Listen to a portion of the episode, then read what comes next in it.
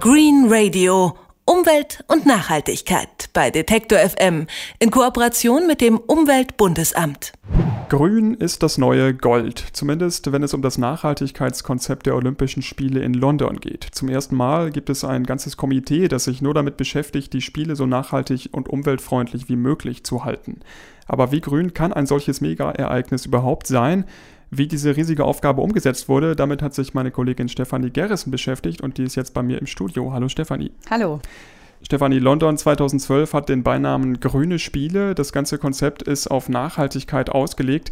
Kannst du vielleicht mal zusammenfassen, wie sieht das Konzept überhaupt aus? Also du kennst ja bestimmt den ökologischen Fußabdruck. Damit kann man die Fläche errechnen, die der einzelne Mensch braucht, um seinen Lebensstil zu erhalten. Also wie viel Fläche zur Produktion von Kleidung, Nahrung, Energie etc. verbraucht wird. Und diesen Gedanken hat man für Olympia fortgeführt und ein Konzept erstellt mit dem Namen One Planet Olympics. Dahinter steckt der Gedanke für London 2012, mit den Ressourcen eines einzigen Planeten zu arbeiten. Also den ökologischen Fußabdruck und den CO2-Ausstoß so gering wie möglich zu halten. Und dazu wurden auch einige Umweltschutzorganisationen mit ins Boot geholt, darunter auch der World Wildlife Fund, WWF, der die Grundlage für One Planet Olympics geliefert hat. Wie sehen also nachhaltige Olympische Spiele aus? Also insgesamt hat man sich sehr, sehr vielen Themen angenommen, von Abfall bis Verkehr. Zum Beispiel tragen die freiwilligen Helfer alle Klamotten eines deutschen Sportherstellers, die aus Recyclingmaterial wie alten PET-Flaschen hergestellt wurden. Die Spiele sollen autofrei sein, es gibt keine Besucherparkplätze, so sollen alle mit öffentlichen Verkehrsmitteln kommen. Der komplette Müll, der während der Spiele entsteht, soll wiederverwendet werden. Es ist insgesamt ein sehr, sehr aufwendiges Konzept. Jetzt ist ein Großteil der Olympischen Spiele gelaufen. Sonntag, der 12. August, ist der letzte Tag von London 2012. Da kann man ja langsam mal ein Fazit ziehen. Wie ist das Konzept umgesetzt worden? Sind die Olympischen Spiele nachhaltiger geworden? Also diese Frage lässt sich nicht eindeutig beantworten, leider. Zwei Umweltschutzgruppen haben London 2012 ein sehr durchwachsenes Zwischenzeugnis ausgestellt. Dazu muss man sagen, die Messlatte ist sehr hoch angelegt. Es gibt viele Punkte, die sehr gut umgesetzt wurden, aber es sind auch viele Versprechen nicht gehalten worden. Der größte Kritikpunkt, ähm, den muss ich jetzt mal nennen, das sind die Sponsoren. Ich habe darüber mit Simon Lewis gesprochen. Er ist beim WWF in England zuständig für das One Planet Konzept und sehr skeptisch, was die Wahl der Sponsoren angeht. However, they uh, they weren't very careful in terms of the in terms of the companies that they signed up to be sustainability partners of the games, and I think that's had an extremely damaging effect on the whole credibility of their sustainability work and has actually undermined the perception of the Green Games Also die Sponsorenwahl macht laut Simon Lewis Olympia sehr unglaubwürdig. Und äh, schauen wir uns mal die größten Geldgeber an. Das sind Dow Chemicals, ein Chemiekonzern. Kennt man vielleicht noch in Zusammenhang mit einer schlimmen Gasexplosion in Indien in den 80er Jahren. Damals sind 3000 Menschen gestorben und darum hat Indiens Regierung sogar anfangs gefordert, Dow Chemicals als Sponsor zu boykottieren.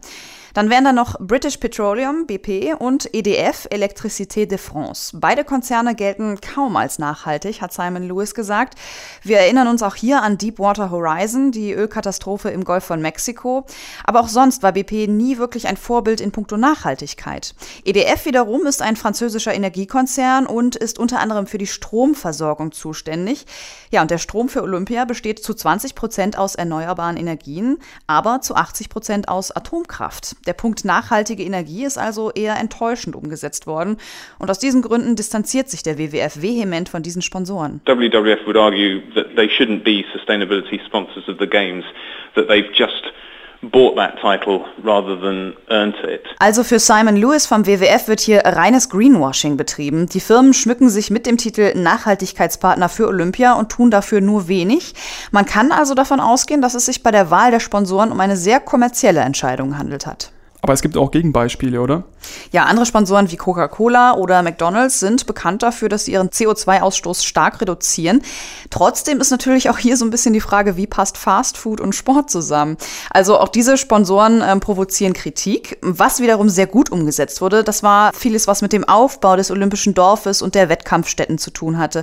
Also alle Gebäude sind beispielsweise mit Holz aus nachhaltiger Forstwirtschaft gebaut worden. Man hat eine kontaminierte Industriebrachfläche in eine große Parklandschaft verwandelt und ähm, die vielen Gebäude sollen nach Olympia als Sozialwohnungen weiter genutzt werden. Ja, in puncto Verkehr habe ich ja schon erwähnt, war der Plan, dass alle Besucher mit öffentlichen Verkehrsmitteln anreisen oder noch besser mit dem Fahrrad.